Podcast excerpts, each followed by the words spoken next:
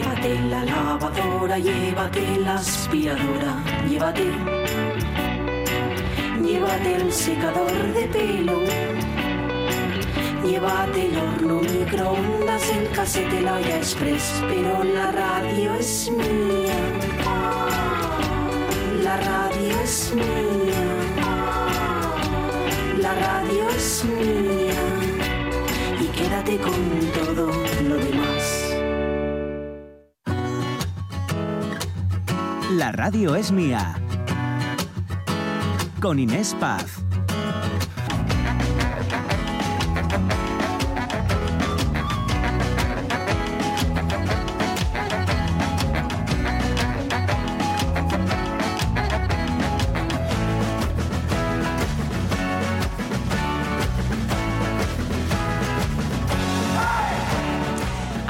Seguimos, eh, la una y ocho minutos en directo. La radio es mía y, bueno, suya, no lo olviden, ¿eh? Suya, suya.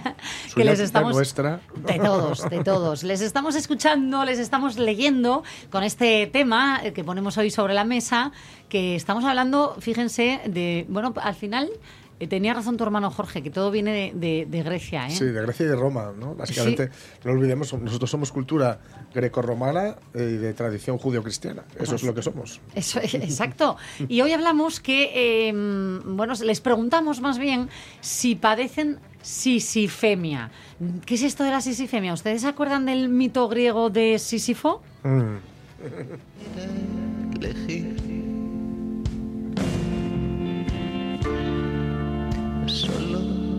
Deseo, pediría vivir. Estamos escuchando esta gran canción de Nacho Vegas. Pónmela, pónmela así al final que la escuche porque quiero que escuchen justo un momento.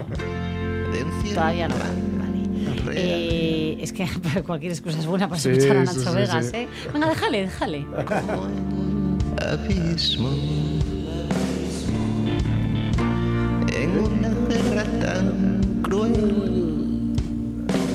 como la de uno contra uno mismo. Estamos destrozando esta canción, Jorge. Paremos. Yo quiero llegar a ese momento en el Sí. que habla de Sísifo. Creo que, creo que tiene una subida ahora. Y A ver, no a sé ver, a si ver. vuelve o, s- o lo- o va- o va por ahí. Querrás consentir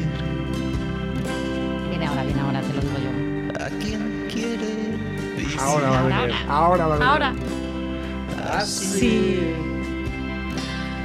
Así.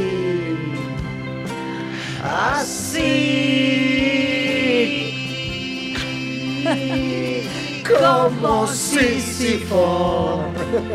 Empeñado en subir Para luego. bajar por pendientes imposibles. Madre mía, ¿eh? Cerca del cielo. Cerca del cielo, está hablando de Sísifo, el mito griego Sísifo. ¿Por qué, por qué cantamos o destrozamos esta canción más bien? Eh, porque hoy les preguntamos eso, si tienen el nuevo trastorno laboral que se llama sisifemia. Eh, este término lo han acuñado por ese mito griego de Sísifo que nos Sí. cantaba eh, Nacho Vegas, condenado por los dioses a subir una roca a lo alto de una piedra y repetir la tarea una y otra vez. Bueno, pues este, fíjense, es un trastorno de salud derivado del agotamiento psíquico y físico de un empleado que se ve obligado a responder a unos objetivos inalcanzables, bien porque se los pone la empresa o se los autoimpone. Sí. Entonces les preguntamos a los, a los oyentes si tienen sisifemia y nos están llegando muchas opiniones. Sí. Fíjate que antes de, leer, ¿sabes a qué me ha recordado también por esto de lo de autoimponerse? A la frase de Truman Capote, que decía que cuando uno tiene un talento, también tiene un látigo, y que el látigo es solo para fustigarse. Cierto, cierto, cierto. a Pero bueno, eh, Servando Álvarez del Castillo que nos dice, si sí que, la verdad es que no soy nada ambicioso en el campo laboral y una vegada que acabo la mío jornada, apago hasta el otro día, desconecto abondo y bien, dice José Ramón Blanco Forcelledo. Yo trabajo para la administración, con lo cual estoy curado de este trastorno, nos dice Marce Gijón. Es muy conveniente saber parar. Lo que pasa que hay trabajos muy absorbentes que no lo ponen fácil. Pero yo ahora que estoy jubilada pongo límites muy claros hasta dónde y cuándo. Mientras trabajas y dependes de un jefe es más difícil, ¿no? Y María C. Lorenzo que nos dice, uy, claro que separar. Hay que trabajar para vivir, que no somos reyes, pero hay que saber vivir sin que el trabajo te agobie. Eso sí se puede, claro, porque con los sueldos bajos que hay en muchas ocasiones se hace difícil. Aunque este punto da prueba muchas más reflexiones que las que preguntáis ahora. Y además, hay que tener otros intereses fuera del trabajo. Yo tengo un cuñado, cuñadísimo, que no habla más que de su trabajo y se hace cansado estar mucho rato oyendo siempre lo mismo. El trabajo, a poder ser, hay que dejarlo al terminar la jornada. Y hay profesio- profesiones en las que esto es obligatorio. No se pueden llevar los jefes, los clientes, los enfermos o los problemas a casa. Ay Dios, que ya me Mira, cansé. he escuchado, he escuchado una cosa, eso del cuñadísimo, es verdad que hay gente que sale del trabajo, Sí. no solo lo lleva consigo mismo, sino que te lo deja un ratín a ti, Sí, porque no para de hablar de, Y mira, voy a, de voy a lo que dar, hace. voy a dar un consejo muy, muy rápido, precisamente ahora que está sonando Nacho. Cuando veáis por la calle a alguien a quien admiréis mucho, eh, id a pedirle una foto, hablad un ratín con él, pero no mucho. ¿Sabéis por qué? Por lo mismo que a vosotros nos gustaría que os hablaran del trabajo todo el rato. Exacto. Eh, vol- ¿Volvemos a poner en alto a Nacho Vega? no sé, por, por alusiones. y me aferro a una roca más dura que Dios y la falta de oxígeno nublan mi cabeza y se un poco más. Bueno, vamos a seguir un poco más, vamos a seguir hasta las 2 de la tarde. Eh, vamos a seguir escuchando y vamos a llamar a algún otro opinante. Ya adelanto que ayer lo hicimos y hoy lo volveremos a hacer, colarnos en la profesión de alguien. Ayer fue un taxi, hemos estado en una panadería. sí. Bueno, pues eh, a ver con qué os sorprendemos hoy, pero quien nos va a sorprender ahora no es otro que Mario Bango. ¿Qué tal? ¿Qué tal? Buenos días. Hola, Buenas, buenos buenos días. Mario- saludaros. Eh, Mario Bango, periodista asturiano que está en Bruselas, atento a esa actualidad europea que eh, nos vas a acercar, ¿no? Todos los jueves y, y que además esta semana viene cargadísima de actividad española. Muy, eh, esta semana parece que esto es Madrid más que Bruselas. Ya. Más que ministros y, y autoridades españolas por aquí de todo Claro. tipo. Una semana muy, muy interesante, sí. Eh, claro, porque está, eh, España preside mm, este semestre ¿no? La, la Unión Europea y entiendo que están allí haciendo un poco las, eh, no sé si presentaciones o, o gestiones más arduas.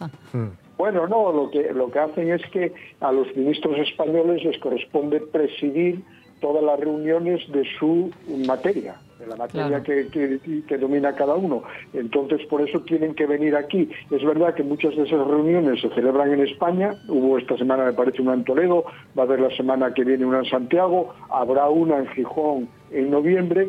Pues eh, algunas se hacen en España, pero otras son aquí, y por eso hoy hay, creo que cinco ministros aquí. eh, eh, Madre mía. si no me sale, si no me sale mala cuenta, están Rivera y Calviño, las dos vicepresidentas, está de Larra, Pilar Alegría, Miguel Iceta, José Luis Escribá y Yolanda Díaz, la otra vicepresidenta. O sea, que imaginaros. Madre mía. Que- que Hoy, hoy, todos hoy aquí. Menuda. Oye, se nota, se nota eh, en la ciudad, más, no sé. Digo, Pues porque hay, más españoles en también. los bares. Sí, la, la semana que viene inauguran una, eh, una exposición sobre tapies en el centro de Bruselas, que Qué es guay. un poco complemento cultural de la presidencia española. Y hay mu- otras muchas actividades relacionadas con España estos días en Bruselas. Sí, sí, está muy bien. Te Es sientes como en casa más, ¿no? bueno, aquí siempre, porque ya sabes que hay muchos asturianos Sí. en Bruselas y, y muchos españoles, por supuesto, pero bueno, hay muchos asturianos y aquí hay, bueno, ahora ahora bajó un poco, antes había más bares y más actividad asturiana, ahora hay un poco menos porque muchos se van jubilando, vuelven a España, etcétera, y ahora lo que hay es muchos pues diplomáticos, profesionales competentes que son de origen asturiano y que trabajan aquí. Claro. Eh, Mario, mm, Dígame. la presencia y, y- y cuéntanos un poco, ¿qué es lo que está pasando y que, bueno, que como asturianos tenemos que saber porque también al final nos va a llegar, nos afecta de una manera u otra? Eh, bueno, hay vari- hay varios temas que afectan a Asturias. Sí. Ah, ¿me oís? eh? Sí, Pues sí, te oímos. perfecto, perfecto. Ah, eh, hay varios temas que afectan a Asturias. Uno, por ejemplo, es el, de, el del lobo. Hay un cambio de política. Ah, sí. Va a haber, cre- creemos que va a haber un cambio de política de la Unión Europea porque esta semana eh, la Comisión mandó un mensaje a los periodistas diciendo que hasta el 22 de septiembre recogerá opiniones de científicos, asociaciones ecologistas, granjeros, comunidades rurales para actualizar los datos de la población de lobos y su, y su impacto eh, en el entorno y en el ganado y en los ciudadanos, ¿no? Bueno, esto es lo que da idea, es que, y así lo habéis visto estos días, que hay reacción por parte de los gobiernos ya. Sí, que va- aquí va a la ha habido.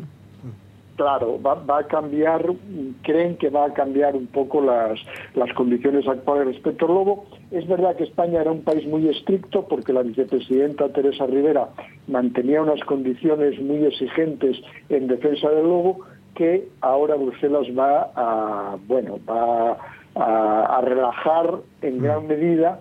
Y hay, hoy, hoy Nacho Larcón cuenta una cosa en, en el Confidencial que aquí ya se había distribuido estos días, que es que un lobo eh, atacó a un pony de von der Leyen, de la presidenta de la Anda. Comisión, en Hannover, que es donde ella tiene la casa particular. Su marido es un catedrático de medicina y un lobo atacó un pony de la familia y acabó con él. Entonces aquí mucha gente dice que ese lobo eh, fue mucho más eficaz que todas Ya. las protestas que iban teniendo. Cuando nos toca en teniendo. casa cambia, ¿no? Claro. O sea que de, de ahí viene el cambio de la Unión Europea. sí. Bueno, bueno, no, no, la, la comisión lo niega rotundamente, pero, Sí, sí. pero aquí todo el mundo lo enlaza, ¿no? Es una cosa directa. Ya. Bueno, el lobo da para muchos titulares y también para muchas voces. Es verdad que mm, a nivel institucional se está pidiendo un apoyo de- por parte de la Unión Europea eh, que se celebra, pero también sabemos que hay voces detractoras y que el lobo da para ríos de tinta y, y algo más. Así que Claro. eh, cuéntanos qué más está. Eh, ¿qué, qué tenemos que saber de Europa? Porque sé que habéis hablado aquí de esa ley de mercados digitales, ¿no? Eh, con esto de Amazon que iba a abrir aquí la sede, bueno, estamos bastante hablando de ello y, y- y en qué puede afectar. Bueno, no, ahí lo que hay es que esta semana eh, la Comisión ya dio a conocer las seis empresas a las que afecta ya directamente la ley. Lo que ellos llaman guardianes de acceso, es decir, los que eh, en realidad son los, las grandes potencias eh, que nos afectan a todos los que estamos en el mundo digital. Son Amazon, Meta, que lleva Facebook e Insta- Instagram, Apple, Alphabet, que es Google y todas las derivadas, Sí. Microsoft, con LinkedIn y todas tus derivadas también, y ByteDance, que es la propietaria de TikTok, que es la única china. Todas las demás son americanas. Me encanta Bueno, porque es- pensaba que estaba ajena alguna cuando vi los nombres así meta tal. sea, no. Eh, tenemos nuestra vida volcada en estas plataformas al Sí, final, sí, sí, todos casi. totalmente. Están todas, LinkedIn, Instagram, Todo. WhatsApp, YouTube, Messenger, App Store, Safari, están todas. Bueno, esta lista eh, está establecida por Bruselas eh, en función de su capacidad económica, ¿no? De, lo que facturan estas empresas. Pusieron el límite muy alto, pero todas ellas eh, lo desbordan y por lo tanto están incluidas. Esto no significa que en el futuro se incluyan más. Y se les da seis meses para que apliquen eh, la normativa europea, que es la primera vez, es la primera vez que un- unos estados, en este caso 27, establecen normas para estas empresas que hasta ahora eh, Parecían intocables, ahora- Mm. Claro. Eh, Bueno, eh, ¿qué es lo que qué es lo que dice la normativa? Que debe- deberán de tener detener, es decir, parar la instalación de programas informáticos por defecto en el sistema operativo. Es decir, que no te pueden meter programas sin que tú lo sepas y aceptes. Por que- ejemplo, em, eh, lo de la ubicación, controlarnos un poco qué hacemos, dónde estamos, ¿te- ¿va por ahí o no? Que- Por sí, ejemplo. tienen, tienen que advertirte de, tienen que advertirte de todo lo que vayan a hacer en, en tu Mm. teléfono, en tu ordenador y Mm. que tú lo aceptes o no. Claro. ¿Queréis? y, sí. y que, Mm. y que puedas desprenderte de ello fácilmente. Claro. Que no te obliguen a mantenerte ahí en aplicaciones, y que tengas que descargar las, las tiendas de aplicaciones suyas, es decir, que te den alternativas para todo. Es Mm. Por decir, que ejemplo- no sean ellos, eso es. Por ejemplo, yo he de decir que durante toda esta semana, eh, al abrir el WhatsApp, me salía un cartelito que ponía las condiciones de servicio y de privacidad han cambiado con- eh, conforme a la Claro. nueva normativa de la Unión Europea.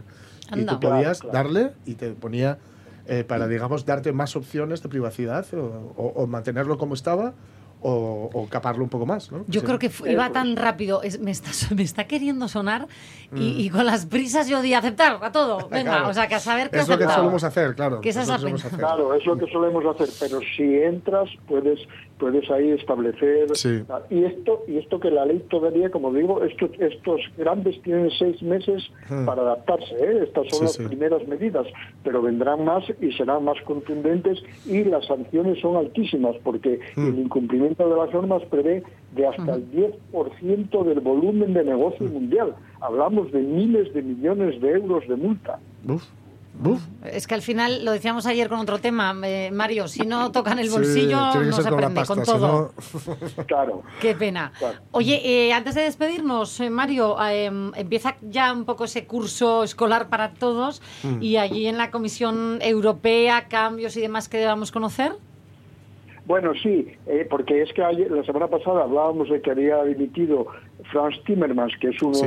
eh, aunque, aunque mucha gente estos apellidos les suenen extraños, pero era un tío de los más potentes en la Unión Europea, era vicepresidente de la Comisión y se va a presentar a las elecciones en Holanda, que se celebran en noviembre. Y también hubo antes del verano otra dimisión, eh, otra comisaria, una comisaria búlgara que se llamaba María Gabriel, que ha sido nombrada primera ministra de Bulgaria y la sustituye Iliana Ivanova, que eh, va a llevar investigación, educación, cultura, y que le hicieron esta semana el examen en el Parlamento. Ya sabéis que los comisarios nuevos tienen un examen en el Parlamento, les hacen unas preguntas bien planteadas y un- es un cuestionario duro y difícil, lo Sí. pasó eh, y, y va a ser la próxima comisaria que sustituye al, al anterior Burga. Y luego queda el examen del que será el sustituto de Timmermans, que es el actual ministro de Exteriores eh, de Holanda, o extra, que ya os comenté la semana pasada que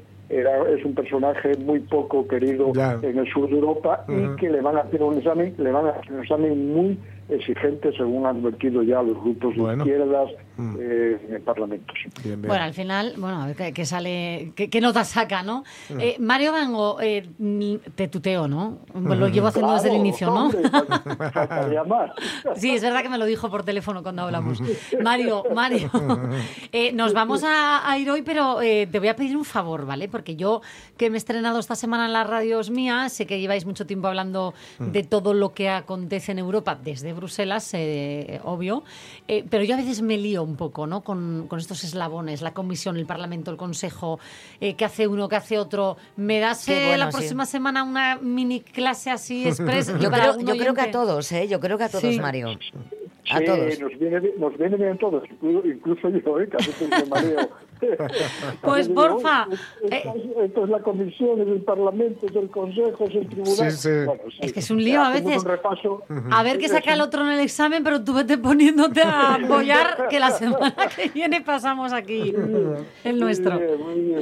Un besazo. Bueno, bienvenidos. Jorge ya estaba. pero Sí. Gracias. Muchas gracias. Gracias, un abrazo, gracias. Mario. Un abrazo. Chao.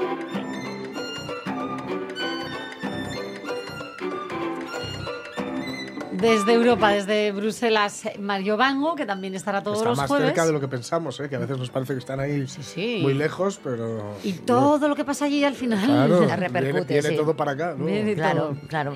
Bueno, nos vamos con las otras noticias que tenemos hoy que Sí. comentar, Jorge. Sí, sí, sí, sí, ¿por qué no?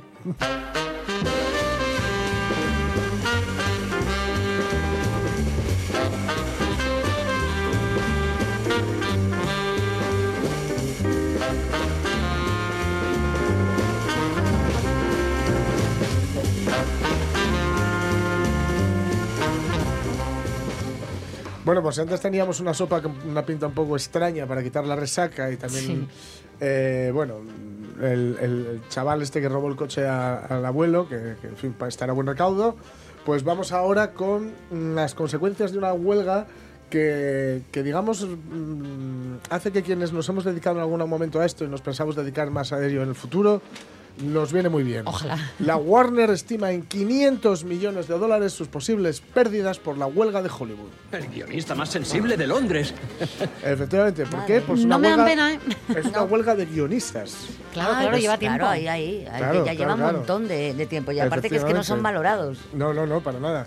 La empresa de entretenimiento concluyó en mayo un recorte total de empleo de 7.000 trabajadores para recuperar el equilibrio financiero, ya sabemos por dónde se recorta habitualmente. Y el conglomerado de medios Warner Bros. Discovery recortó sus previsiones de beneficios entre 300 y 500 millones de dólares, es decir, 300 y 500 de dólares menos. Dice que debido principalmente al impacto de las huelgas. Seguramente no hablen eh, de los sueldos de los ejecutivos, eh, de los sueldos de los actores y de las actrices. Claro. Eso es nada, hombre. ¿Sabes? Porque Calderilla. entre un, un guionista que te cobre 6.000 o 7.000 do- dólares por revisar un guion y los 10 o 20 millones de dólares que haya cobrado Ryan Gosling por hacer Barbie, pues seguramente igual no es lo mismo. Pero es ¿no? que raya. Claro, claro, claro. ¿La Así habéis que visto? bueno, Sí, eh, Ryan. sí, yo he visto, he visto y disfrutado muchísimo de Creo que es muy buena, ¿eh? Yo tengo unas ganas de ir, pero Yo voy, no a esperar, voy a esperar a que venga ya el, Yo, el- totalmente empiece se el cole. Estrena, se estrena, además, o sea, vayan al cine, pero bueno, yo, yo diría más de ir a ver eh, Notas sobre un verano, ¿no? Que es una peli Sí. más de aquí. Hombre, por supuesto, no tiene, pero no tiene nada que ver. que a Barbie, compi. no, me refiero que a Barbie no le hace tanta falta, ya, ya ha hecho mucha recaudación y se estrena, en, creo que es en filming eh, el mes que viene ya. Si, si alguien no Barbie, quiere, dices. Sí, si alguien no, no yo me quedo cine. con lo que decías, de Diego es muy, Llorente. sí, es muy, es, es- muy visual. Y también diría que quien vaya con guajes, ahora que todavía hay vacaciones, mm, menores de 11 o 12 no se van a enterar De Barbie. de las bromas. Claro, Claro, claro. porque la- es una broma eh, hacia el patriarcado, contra el patriarcado. Totalmente, Entonces totalmente. no se van a enterar muchas veces de, los- de las cosas No que te hay, creas, ¿eh? Son más listos de lo que piensas. Ya, bueno. Vienen fuerte, ¿eh? Sí, tienes lo- razón, Mónica, por- por generación. los- No te, los no te guajes- creas yo que tengo Sí. un preadolescente, adolescente, no sé en qué fase está. Sí. Eh, ya te digo yo que mm, vienen pensando de otra forma, porque sí que hay en las escuelas otro tipo de, de educación ya, no, Mm. Sí, no, sí. no todos los días, no diaria, porque no existe una Yo, vamos, pero sí a- que... digo las referencias. Hay algunas referencias que yo las veía en el cine que no las pillaba. Sí, pero creo que hay una discusión de la chica, la actriz que no, eh, no es norteamericana, es ay, la que hacía Betty la Fea, que se le... Sí. Ay, no sé el nombre, no me No- sale. no sé, no- no recuerdo bueno, el nombre, no. que creo que es cuando a Barbie le dice, espabila, no necesitas de un hombre para tal, tal, tal, Pascual y Pascual y Pascual, Sí, que sí. creo que es un discurso brutal que ha llamado Sí. la atención. Sí, sí, está, está bien, está bien. Yo, yo recomiendo Tengo Y de sin la un buen guionista, eso Ah, nunca hubiera ocurrido. No, no, Así nunca. que. Bueno, ahí Nunca. la directora también pesa, ¿eh? De Barbie. También, obvio. Y eh, una cosa que me, que me llamó la atención, por, porque mm, un ejemplo de nuevo de serpientes de verano. Ya sabéis, estas cosas de eh, los- las noticias que hay en verano, porque no hay mucho, muchas más noticias, digamos, ¿no? El regreso, ¿A dónde quieres llegar? el regreso del mítico juego de cartas. Dos puntos. Taylor Swift, Kardashian, Beyoncé, ¿Eh? las celebrities Ay, se enganchan al uno. Para jugar al uno, necesitas al menos dos jugadores. Pero mientras más sean, mejor. Reparte siete cartas a cada jugador y coloca las cartas restantes boca Y así abajo en el medio de sucesivamente. la mesa. Yo no había escuchado hablar de este juego Ah, yo en la tampoco. vida. Me Yo encantan sí, los juegos de se mesa. Regala, se regala que- muchísimo. Hay una, una época y un boom que ya te digo, cuando mi hijo era. Debe tener tres juegos. Yo no sé jugar a ninguno. O sea, pero, Pero, a es un juego de cartas. juego de Sí, cartas. sí, es un juego de cartas. Me encantan los juegos de cartas. Sí, sí, sí. Sí. Es un juego de cartas y dice que como todo lo que toca el clan K, y yo también dije, ¿qué es el clan K? Porque me sonaba ¿no? Clan, pero claro, es Kardashian, y es que la lista de famosos, digo, Jay-Z, eh, Joe Jonas, Sophie Turner, su mujer no, su ex mujer ya, porque no se la han, han roto. Questlove, Questlove, que es un, de un grupo que, es, que es, es una batería brutal, de un grupo tremendo. Y el caso es que se han puesto todo esto con este uno que tiene un montón de años. Es un juego de cartas Claro. de 1971. Sí, que sí, que ¿Y sí. co- ¿Sabéis cómo se juega? Eh, Dice que es como la- eh, digamos Para que jugar al uno, necesitas al menos dos Gracias. José. para eso, sí. que me lo escuché. Que No, nos lo pero- cuenten por redes y por pero, Facebook. Pero nos, nos dicen, o sea, nos dicen, perdón, eh, es uno de estos juegos que se toma mucho como ejemplo de iniciativa empresarial y de porque es una, un- fue una familia la que lo inventó, inver- invirtió 8.000 dólares, se encargaron una imprenta 10.000 barajas que empaquetaron ellos mismos, ¿vale? Y ese mismo año empezó a venderse mm, a 3 dólares en una barbería que tenían y un año más tarde vendieron los derechos del juego por tan solo 50 mil dólares. Y en el 92, eh, pues un gigante, precisamente Mattel, que es el de Barbie, se apoderó de él para hacerlo y ha hecho, bueno, han ganado millones de dólares. ¿no? Me consta que una historia parecida ocurrió con el Monopoly, que detrás no es que haya una familia, sino una mujer a la que Sí. le... Le robaron. eh, le quitaron un poquito, no la idea, sino que ella tenía ya un juego, eh, que es ese, pero Sí, con con unas nombre, reglas menos capitalistas, digamos. ¿no? Claro, claro, claro. Bueno, a ver, eh, va- vamos a volver porque son ya la una y media pasadas Sí. eh, con nuestra noticia del día, ¿vale? Porque nos queremos colar en, en la profesión de otra Sí. persona y hoy estamos hablando de trabajos, de esa sisifemia, que es como llaman a una ambición obsesiva que hace que, eh, bien porque nos lo exijan en nuestra empresa o porque nos lo autoexigimos, eh, bueno, pues acabamos eh, padeciendo una ansiedad tremenda, ¿no? Nos hacíamos eco de ese titular que hoy estamos llevando un poco a debate. ¿Ese es tu equipo? Sí. ¿Le saludamos? No. Hola, Alan. Ah, Hugh, hola. Vengan a tomar algo con nosotros. iremos enseguida. Alan, da igual lo listo que seas. Si de verdad quieres resolver esto, vas a necesitar toda la ayuda posible y ellos no te van a ayudar si no les caes bien. La importancia Sí. de llevarse bien. Esta, si no recuerdo mal, esta es de la película Enigma, ¿no? Vale. la- Correcto. La, película Enigma que tiene que ver con Alan Turing y el, y el romper, descodificar Enigma, que es la máquina con la que, valga la redundancia, codificaban los mensajes los alemanes, los, la Mira. Alemania nazi. Lo que aprendemos en este programa, ¿eh? les mezclamos eh, una noticia con cultura cinematográfica Sí, y sí. les preguntamos eso. ¿Anteponen ustedes la vida laboral a la personal? ¿Sabéis parar? Eh, ¿Os crea ansiedad esa autoexigencia o esa exigencia impuesta? Enseguida vamos a volver a escuchar a nuestros oyentes, Sí. pero vamos ahora con otro de nuestros opinantes. Los opinantes. Para ello podemos hacerlo de diversas maneras. Podemos crear un diálogo y recrearlo con un amigo para Faustino Roque, taxista, en este caso de Gijón, me dicen. ¿Qué tal? Buenas tardes. Hola, buenas tardes. Buenas. ¿Qué tal? Oye, ¿estás ahora Hola, mismo en el taxi haciendo un servicio? No, haciendo un servicio no. Estoy, estoy parado para poder hablar por teléfono, Ay, ay. porque si no, estaría cometiendo mi. No, pero escucha, eh, a ver que me enteré yo. Por manos libres se puede, lo digo porque ayer hablamos con otro Sí, taxista. a ver si estamos A ver. aquí poniendo en manos- aprietos. ¿Sí? Con manos libres sí se puede, pero siempre que sea con el altavoz del coche y nunca con un pingadillo. Ah, claro, vale. claro, sí, sí. llevas personas, llevas Ujú. personas a veces, pues eh, ellos están hablando y, y no podía. No, pero ahora mismo estoy en una parada, acabo de rechazar un servicio, Ay, vaya. así que estoy trabajando. Faustino, No, no, no te preocupes. no te ¿Quieres que probemos? Ayer lo hicimos y, y salió medio bien con un compañero del Langreo que estaba llevando a Natalia, además me consta su clienta, a, a- Sí, a la a fisioterapia, bueno, a la rehabilitación, exacto, rehabilitación. que haya tenido un accidente. Bueno, nos vamos enterando de la vida de todo el mundo y fueron hablando. No, no rechaces por Dios más eh, eh, servicios porque me voy a sentir mal. No, no, no, no, no te preocupes. Si vuelve a salir otro servicio, lo Mm. cogeré e integraré a la persona que Ay, ay. en la Eso Eso, es. tú abres la cortina y le invitas a subir y a, a la conversación. Que hable, que hable él y no hablo yo y así no hay ningún problema. Eso, No sé. tú centras en la conducción y que nos hable el cliente o la clienta. Bueno, pues eh, a ver si tienes suerte ¿eh? y entra alguien pronto. Faustino, No te preocupes. taxista desde hace cuántos años? Mm, Algo más de 30 años. Algo más de 30 años. ¿Por herencia o por vocación?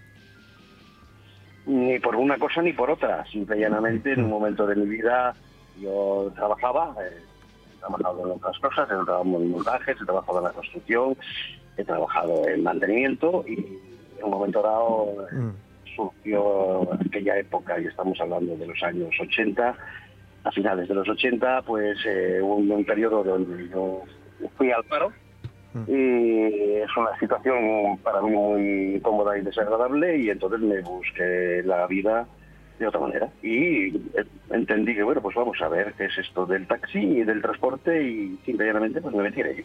Oye, ¿y contento? Eh, ¿Se trabaja a gusto? Sí, sí. Es más, eh, yo soy de los que tengo poco opinión de que se, se está mucho mejor siendo autónomo que trabajando para otro. Ah, Eso lo dice mucha gente que conozco, aunque se pasen vicisitudes también con ser autónomo en este país, porque bueno, las condiciones no os lo ponen fácil, pero ser uno su propio jefe entiendo que eh, es maravilloso. Eh, mm, ¿Padeces sisifemia?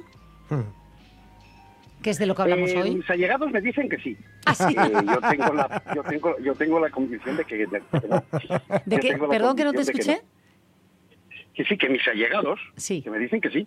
Eh, pero yo tengo la convicción de que no. De que no. A ver. Eh, Te digo las- psicólogo los síntomas. trabajo, pero bueno.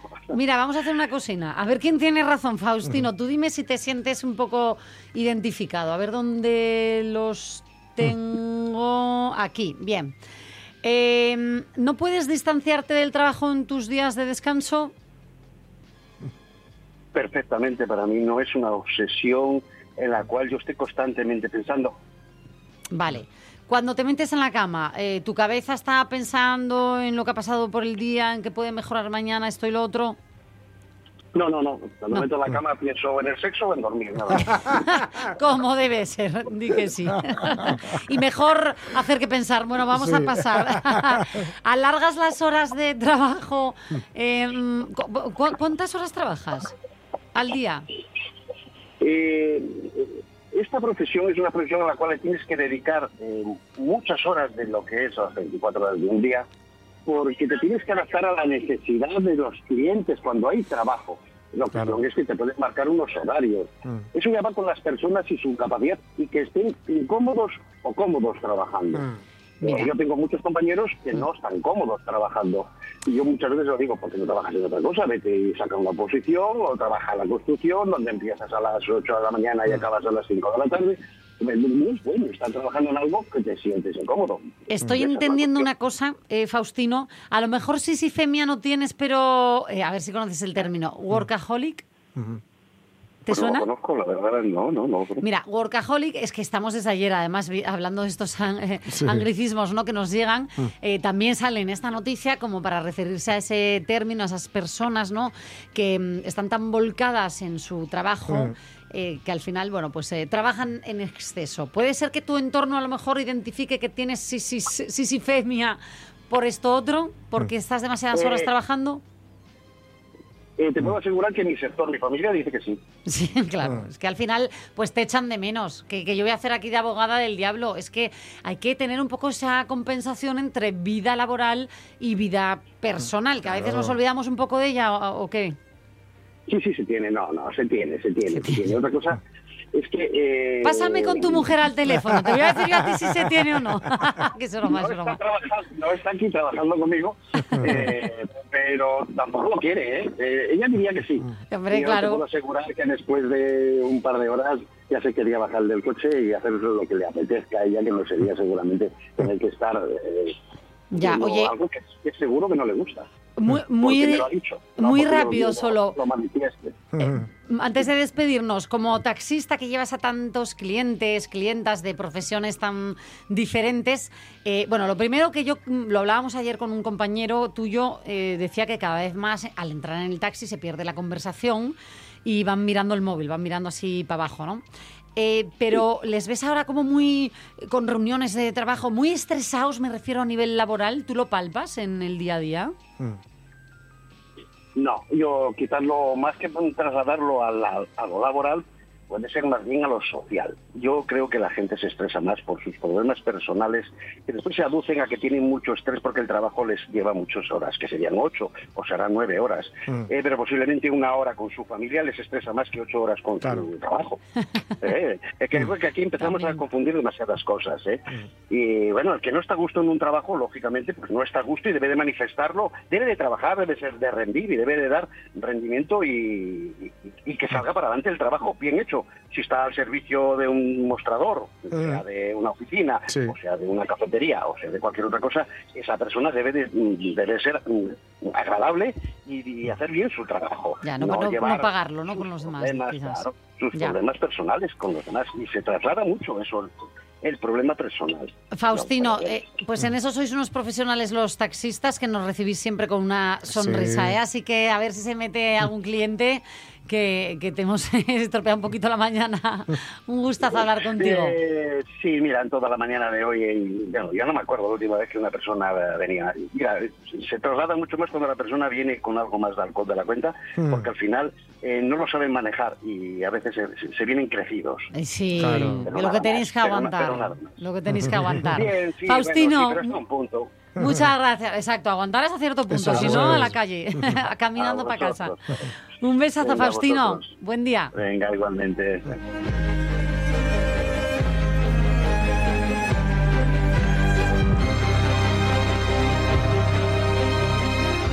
De trabajo bien hecho vamos a seguir hablando, porque saben que las medallas de Asturias Sí. eh, que se van a otorgar este viernes están premiando trayectorias profesionales eh, y madre mía, llevamos una semana hablando con, Con gente, Gente muy muy, muy, potente. Sí, sí, muy potente. Hombre, por algo les dan la medalla, claro.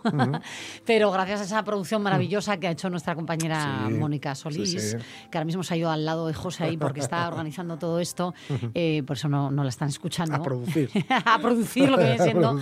tenemos el gustazo de hablar con, con todos ellos. Y ahora tenemos el gusto de hablar con alguien a quien yo antes de irnos a escuchar las noticias eh, les decía, ¿se acuerdan del principito que, que Mm. dice eso de lo esencial es invisible a los ojos? Mm, a ver quién, quién es, ¿no? Les hacía este juego. Pero qué importante es eh, la vista, don Luis Fernández Vegasanz, ¿verdad? Buenos, buenas tardes ya. Hola, buenas tardes. Buenas. Medalla de Asturias que va a recoger este viernes. Eh, usted que dirige el Instituto Oftalmológico Fernández Vega, que lidera la cuarta generación, es ya, ¿no? De, de esta saga de, de oftalmólogos eh, asturianos. Eh, ¿cómo, cómo sienta después de tantas distinciones que acumula recibir la, esta, la, la mayor distinción de, de- que otorga el Mm. gobierno del Principado?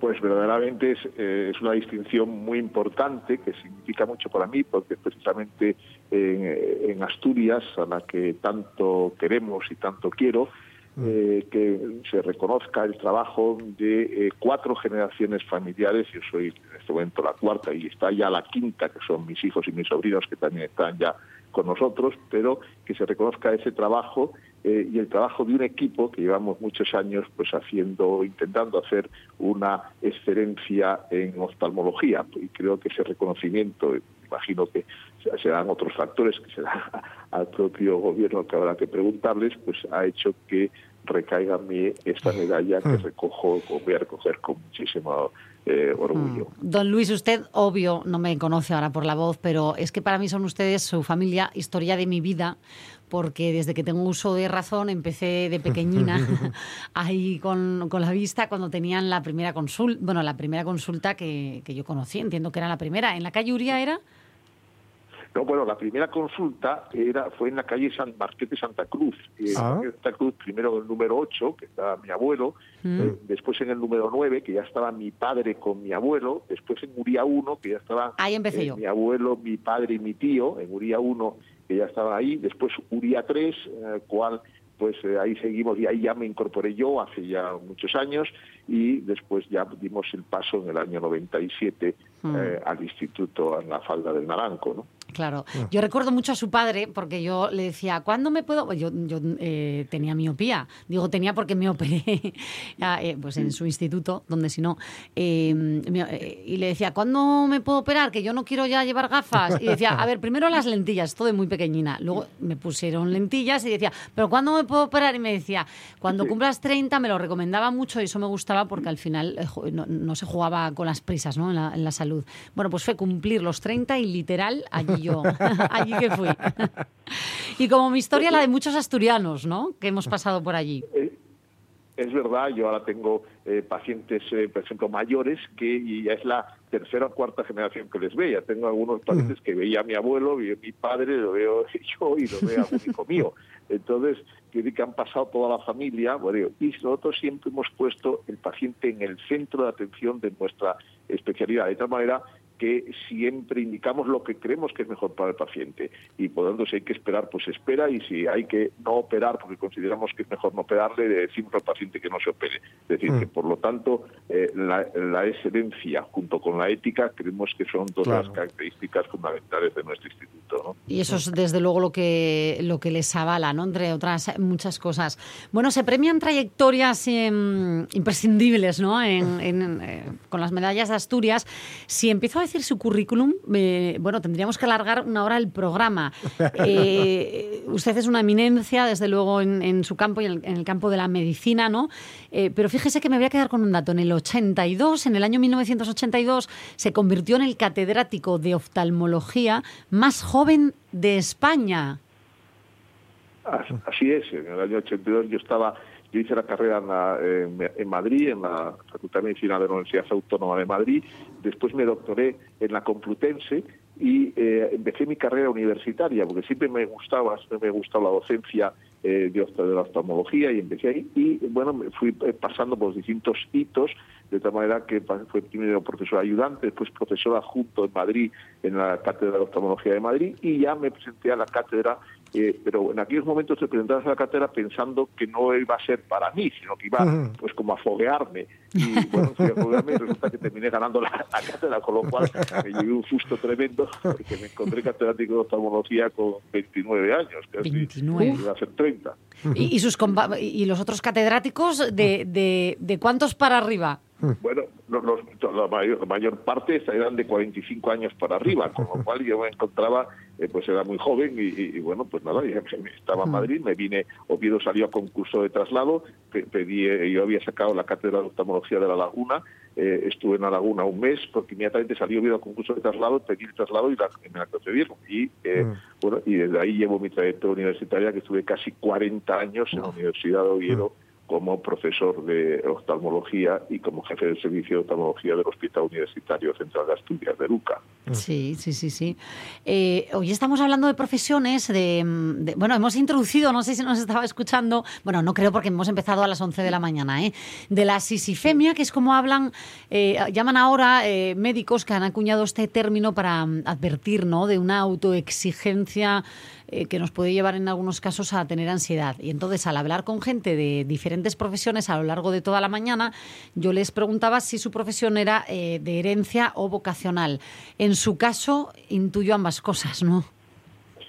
Bueno, eh, en mi caso la verdad es que eh, yo desde el principio eh, pues eh, pensé, digo, bueno, que quiero ser médico, pero por llevar un poco la contraria en casa, pues le digo, yo en el primer año cuando me fui a estudiar a Madrid me matriculé de económicas y de medicina, me matriculé de las dos eh, carreras, porque eh, yo quería, no sabía si verdaderamente yo quería ser eh, médico porque lo había oído otro caso, pero realmente yo quería ser médico. Y entonces me matriculé de las Qué dos bien. cosas hasta que eh, ya, eh, pues el, el primer año casi me vuelvo loco con tantos exámenes y, y- y ya dejé, la- por supuesto, la economía y me, me dediqué a lo que realmente fue mi vocación plena, que es eh, la medicina y sobre todo la oftalmología dentro de la medicina, ¿no?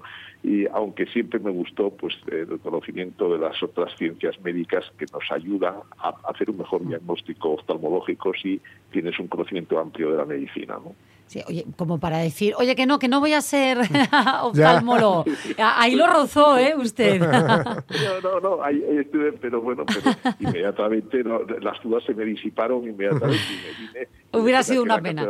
y una pena y me vine, me vine para Oviedo y, y esto y yo vi y esto lo, co- lo viví también en mis hijos. Mis hijos los dos nunca les dijimos que tenían que ser médicos y sin embargo los dos eh, quisieron eh, ser médicos porque lo vieron en casa, vieron eh, desde el principio pues eh, la ilusión que tenía Claro. por eh, por las cirugías, por los vídeos, por las técnicas, pues, vinieron conmigo y vieron que, bueno, pues y mis sobrinos también, tengo otros dos sobrinos, pues también son eh, esto, tres sobrinos que también son oftalmólogos, por lo tanto, eh, yo creo que es un poco que viene enraizado eh, en la- lo que se ve en casa y, y- y que uno ven que está satisfecho con tu trabajo de poder ayudar a la gente, en este caso de ayudar a que vean mejor, y a que tengan una mejor calidad de vida y eso pues les, eh, les hizo pues tomar esa decisión. ¿no? Yo empezaba con una frase esta entrevista, lo esencial es invisible a los ojos, aunque sí que importante es la vista, pero eh, para alguien como usted, con esta trayectoria personal y profesional que va a recoger el viernes viernes la medalla merecidísima de Asturias. ¿Qué es para usted lo esencial eh, en esta etapa de su vida? Bueno, en esta etapa de mi vida, lo esencial, bueno, seguir primero intentando la excelencia en todo lo que hacemos dentro del instituto para seguir eh, haciendo que los pacientes vengan a nuestro centro. Tengan en cuenta que en nuestro centro vienen aproximadamente más de 105.000 pacientes al año, de los cuales el 75% son de fuera de Asturias, y eso hay que ser a base de la excelencia. Pero Mm. también pues el tránsito a la siguiente generación, que ya está muy eh, consolidada dentro del instituto, pues también es un tema eh, importante el seguir eh, pues cuidando que eso todo se vaya produciendo de la forma conveniente. Y bueno, pues yo lo que digo siempre es que cuanto más mayor soy, cuanto más experiencia tengo en la vida, eso me hace estar más cerca de la gente. Soy más cercano a la gente porque entiendo mejor los problemas que muchas veces son compartidos también, no solamente los problemas oculares, sino de otro tipo que son también compartidos por mí. Y por lo tanto, todo esto pues me hace eh, seguir en la brecha con ánimo, con determinación y pensando en poder seguir trabajando unos cuantos años más. Bien. Pues que no falten, porque esa Es la cercanía. adecuada, sí, sí. exacto. Les caracteriza esa cercanía que, que no falte, por favor, en la medicina. Nunca, nunca. Enhorabuena por eh, esta medalla que recogerá el viernes y que estaremos pendientes. Muchas gracias por estar con nosotros. No, Muchas gracias por haberme dedicado este tiempo. Muchas gracias. Muchísimas gracias. Un beso. Ah, un abrazo.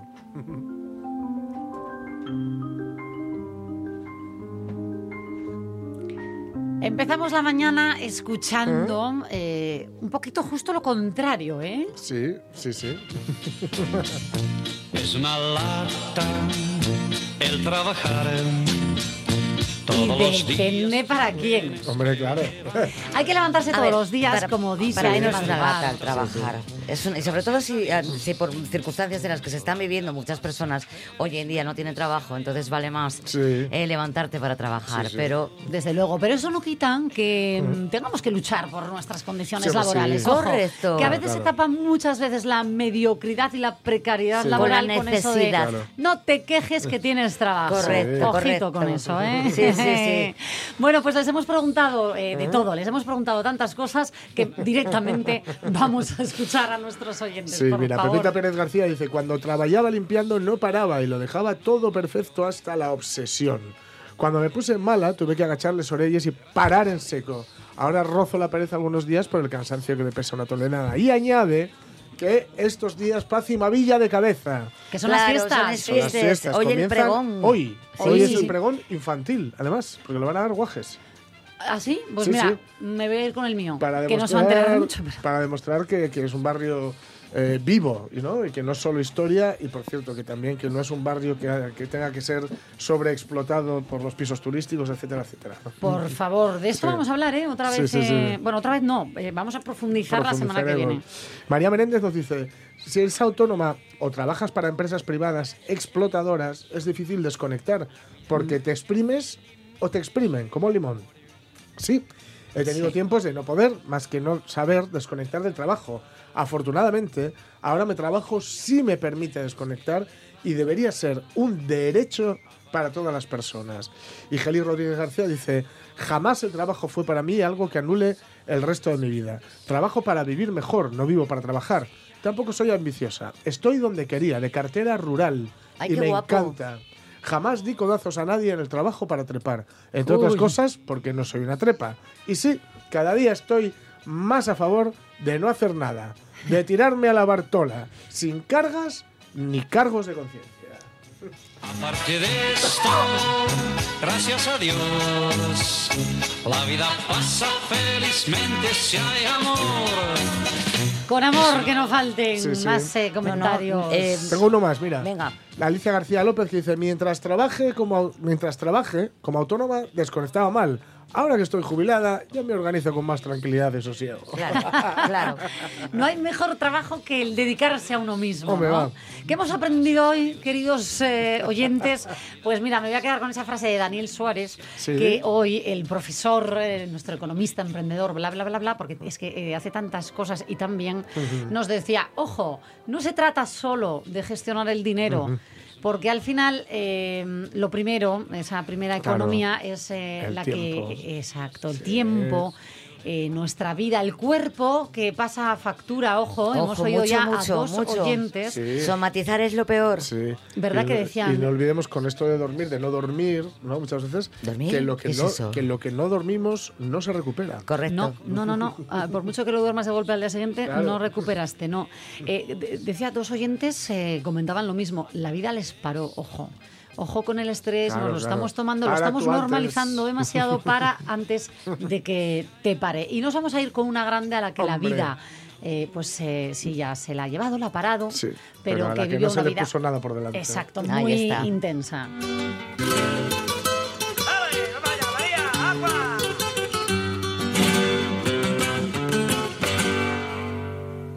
Todo lo que yo te haga, antes Y ahora, ¿qué quieres conmigo si tú para mí no existes? Yo soy mejor persona, pues no quiero hacerte daño. Solo sé que no te quiero, mi amor se fue con los años. Se acabó. Porque yo me lo propuse y sufrí como nadie y. Sufrió, sufrió mucho, conocemos la Lo historia primero, vital. lo primero, la muerte de su hija de aquella forma, bueno, tan por una enfermedad, era la meningitis, de aquella no, no había tanto tratamiento, ni se conocía tanto, Sí, sí. pero eso para ella fue un golpe muy duro. Pero bueno, luego esa relación, ¿eh? Con Alga... Era, no, Uh. no era el Algarrobo, ¿cómo se llamaba? No, el estudiante. El estudiante, Estudiante. El Jiménez, sí. estudiante. Que bueno, le dio sus hijos y Bueno, demás, y ahí pero amor, Pepe odio, amor, Sancho- odio. Madre Escucha, le dio bastantes disgustos. Uf, y de hecho, esta canción Sí. un poco también Sí, deja que- entrever el, sí, sí. el, eh, Sí, sí. que no todo es oro lo que reluce. Para nada. Pero está para muy, nada. está muy bien porque ella decía también eh, que no tenía rabia, no tenía rabia en general, que lo que tenía era coraje. Coraje, Que rabia, que con esa fuerza. ¿Eh? Ni te quiero ni te odio. Quiero bien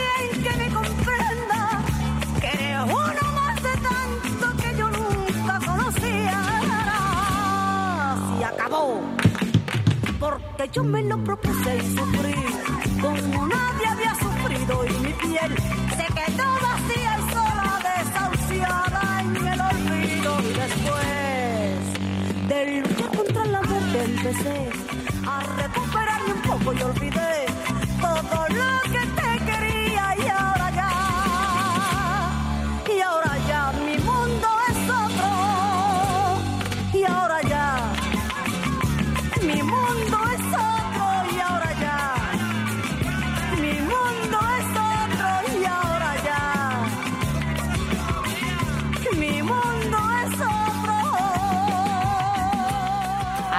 Siempre, Sí. María Jiménez.